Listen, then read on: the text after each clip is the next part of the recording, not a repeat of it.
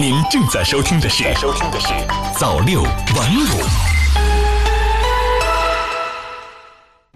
朋友你好，今天是二零一九年十二月二十号星期五，欢迎收听早六晚五晚间新闻。在视频网站看影视剧和各类节目，已经成为大家平时休闲娱乐的一种方式。那么要说最近什么剧最火呢？其中肯定有《庆余年》的名字。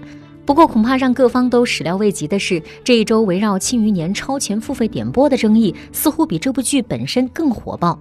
在某社交平台上，相关话题已经获得了五点四亿的阅读量。超前点播究竟是什么？为什么网友会怼声一片呢？日前，人气剧集《庆余年》在腾讯、爱奇艺热播，强大的演员阵容和自身过硬的质量，让这部剧短时间内就获得了一大票的剧迷。就在剧播到一半正火热的时候，腾讯、爱奇艺两家视频平台不约而同地推出了一项超前点播服务，一时间惹了众怒。这项服务的具体内容是：原本已经付费的 VIP 会员，如果再交五十元，就可以在每周更新日领先非 VIP 会员观看六集的基础上再多看六集。此举一出，当天呢就被正在追剧的网友怼上了热搜。我们先来听一听网友都是怎么说的。是我去交了钱，成为了会员，我能够去解锁这个看剧的权利。但是同时，你又说啊，你要再多交一些钱，你收的这个钱就相当于一个季卡或者年卡的价格了。大家会觉得，是不是有点嗯不合适？你让消费者越不满意，实际上你是在失去客户。事实上，这并不是超前点播第一次试水。今年八月份以来，超前点播的商业模式已经有五次试点，之前包括《陈情令》在内的爆款剧集都用过。然而与之相比的是，这次的反对声音尤其之大。有媒体分析认为，原因大概有两个：一是因为收费相比之前高了，但是服务却没有满足用户的消费预期，由此引发了用户普遍性的不满意；第二呢，是因为超前点播其实是一种粉丝经济，对于粉丝向垂直向的剧集，肯定是比大众向的接受情况更加良好。之前反复试水过的《陈情令》，从前有座《灵剑山》等剧集，都属于圈层热剧，他们在固定的圈层和粉丝群体里受欢迎。而粉丝的特点就是热衷于固定的、有规律的情绪性的投入一个流行故事或文本，所以相对来说，粉丝们普遍接受额外收费。数据显示，在《陈情令》大结局放出十九个小时过后，有超过二百六十万人付费点播。按当时收费标准，每人三十元计算，腾讯视频一夜收入七千八百万元。然而，轮到《庆余年》这种大众向剧集，观众中很多是理性追剧，粉丝经济效应并不明显。因此，面对视频平台超前点播这种生硬激发的消费模式，观众的第一反应是反感、质疑、不接受。而面对业界和网友们的热切关注，两家涉事视频平台都在日前做出了回应，修改了超前点播规则，将此前在会员基础上再花五十元可再多看六集，改变为会员基础上可单集三元进行二次付费点播。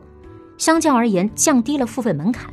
不过，这项举措依然是在原有会员基础上的加更，属于会员之外再会员。那么，到底受众的接受程度怎么样呢？还需要时间去观察。而跳出具体事件来看，此次舆论风波的爆发，恐怕很难说是意外。毕竟，在五十元加更风波之前，有关会员权益的模糊化也很早就引发了网友普遍的吐槽。比如说，会员免广告这事儿，不少用户就发现，本想着成为会员过后可以踏踏实实的看剧，没想到啊，依然受到了广告的干扰。这个是越来越多了。因为你有会员，你看你可以选择跳过开头的广告，所以这样的中间的频率会更高一些。它植入在那个视频本身的广告，直接把那个呃电那个剧里头的演员他一起演一个小剧场，然后那个是你跳不掉的，非常影响那个非常出戏。另外，央视记者还发现各大视频网站中的会员服务协议藏着不少猫腻，而其中一些条款也是超前付费点播此次被怼的其中一个原因。各大视频网站的会员服务协议中存在类似条款，如有权随时对服务条款进行修改。您继续使用视频服务，则视为您已经接受本协议的全部修改。有权基于自身运营策略单方面决定和调整 VIP 会员服务内容。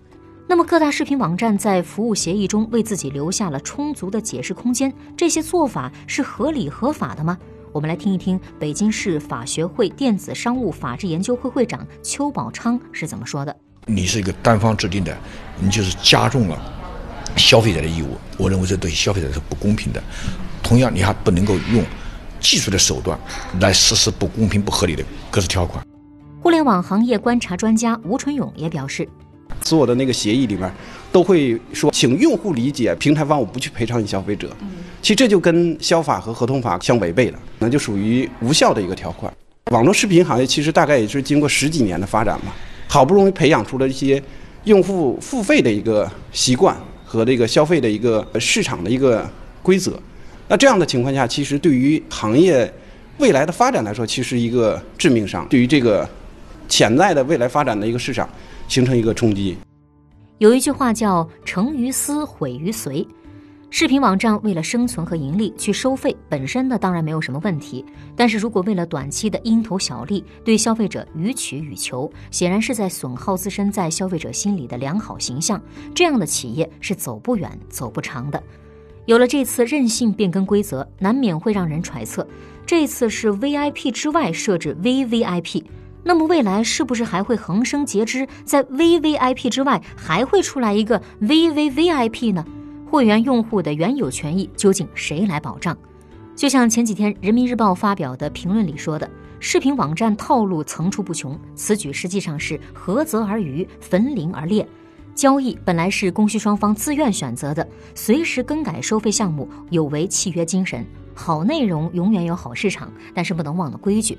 消磨观众的信任，必将导致消费者的离开。好的，以上就是今天早六晚五晚间新闻的全部内容了。感谢您的收听，咱们明天再见。